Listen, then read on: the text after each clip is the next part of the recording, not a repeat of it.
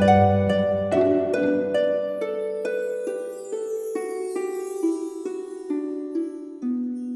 イルセラピーでバラ色の人生。宇宙とつながるミオラジオ。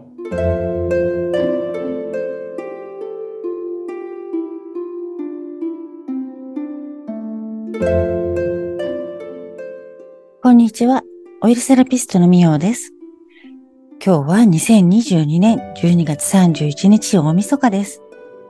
皆さん今年も本当に1年間お疲れ様でした。そして今年1年ご縁してくださった方、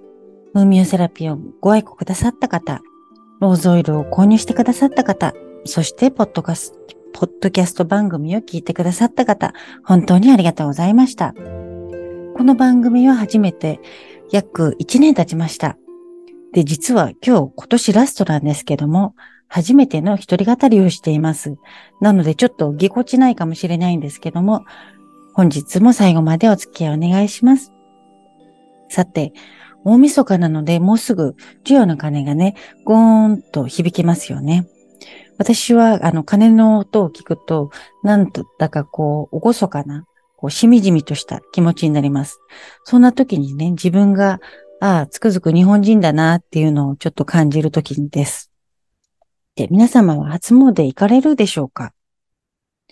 私はね、あの、12時ちょっと前になると、近所の奥沢神社っていうところに、あの、お参り行ってきます。で、大体皆さん神社行って、あの、お願いされること、お願いする人がね、結構多いんじゃないかと思うんですけども、基本的に神様ってお願い事を叶えてくれるっていうよりも、ただただ感謝を捧げるところなんですよ。で、お願いとか、あと助けてくれたり、守ってくれるっていうのは、どちらかというと、ご先祖さんの方のお役目なので、ぜひご先祖様に手を合わせてお祈りを捧げることを、あの、してみてくださいね。で、祈りって私もずっとやってきたんですけども、ご先祖に祈るって、こう、お祈りって何かエネルギーがあるみたいで、まあ、生きてる人間にはね、祈りってよくわからないんですけども、ご先祖様とか、こう、霊には祈りっていうのはすごくエネルギーになるみたいで、栄養になるみたいなので、ご先祖様にその感謝の祈りを捧げたりすると、ご先祖様はその栄養、エネルギーを得て、で、子孫、私たちを助けてくれたり、守ってくれたりする力がより湧くそうなんです。なので、祈りって、やっぱりそういうつながりだったり、こう循環だったりっていう役目がね、すごくあるみたいなので、まあ、あの、自分の親のことあんまり好きじゃないとか、おじいちゃんおばあちゃんあんまり知らないっていう方でも、必ずご先祖様はいるので、あの、わからないなりに、あの、ご先祖様ありがとうっていう気持ちで祈ってくれる、祈ってみると、あの、いろいろ守ってもらえると思います。で、今日最後で何話そうかなと思ってて、そうだ、これにしようと思ったのがあったので、あの、ちょっと話してみたいと思います。あの、現代ってね、やっぱり情報型、情報がありすぎて、あの、まあ、自分にとってベストな選択とか、あの、正しい答えって何だろうって多分迷う方はね、すごく多いんじゃないかと思います。で、大抵ね、そんな時は、こう頭で考えて、こう、正しいのか間違ってるのかとか、その、損得感情だったり、こう、機能性みたいなものをね、考えて決めることが多いかもしれないんですけども、ぜひ、これから2023年は、美しいと感じるかどうか、自分にとって心地よいと思えるかどうか、安心するかどうか、そんなのを物事の判断基準に取り入れてみてください。まあ、その判断基準っていうのは、美意識ですね。あの、美しいって感じるかどうか、自分の心がこう、ほっと温まるような、そんなものが美意識だと思ってます。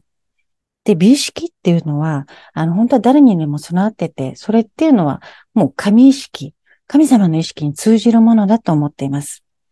で、これもね、ほっといたら育たないので、やっぱり自分の中でその美意識を磨いていく、心を磨いていくってことを日々やらなきゃいけないんですけれども、まあ何やったらいいかっていうところで、なかなかね、迷っちゃう方また多いかと思うんですけど、また一つのこう簡単な手段としては、あの、自分のこう、住んでいる家の中とか、その空間を美しく整えていくっていうのが一つ大きな方法であると思います。で、特に、あの、玄関。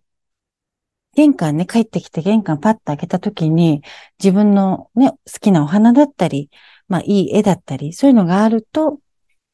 なんだろう、外からこう、ちょっとね、めんどくさいエネルギーもらったり、疲れたなっていうところで家の中入って、自分の好きなものでほっとして癒される。やっぱりそういう空間はね、すごく大事なんじゃないかと思います。なので、2023年は、物事の判断基準に美意識を取り入れること。頭じゃなくて心で感じる方ですね。あとは玄関をまずは綺麗にしてみる。自分がこうほっとリラックスできたり、ああ、綺麗だなと思えるものを飾ってみる。そんな空間をね、ぜひぜひ作ってみてください。で、まあ2023年はね、どんな年になっていくでしょうかっていうのは私もすごくね、ずっと気になって YouTube なんかよくチェックしちゃうんですけども、ぜひ、あの、外側ではなく、やっぱり今、心の時代ってね、言われて久しいですけども、ご自身の心にどんどん問いかけて、自分で答えを出していくっていうことに、あの、向かっていってほしいなと思ってます。で、その時に何を問いかけるかっていうと、まあ自分にとって、こう、なんだろう。どういうところに心が満たされてきたかまたは自分が何に価値を置いて、こう追求して生きてきたのか。そういうところにね、ちょっと向き合ってみてください。でもすべて答えは自分の中にあるってことらしいので、なかなかね、あの、自分で自分のことはわからないかもしれないんですけども、まあ、追求していくっていうことをやめなければ、私は、あの、少しずつ前に進んでいくことはできると思うので、ぜひぜひそんな、あの、なんだろう、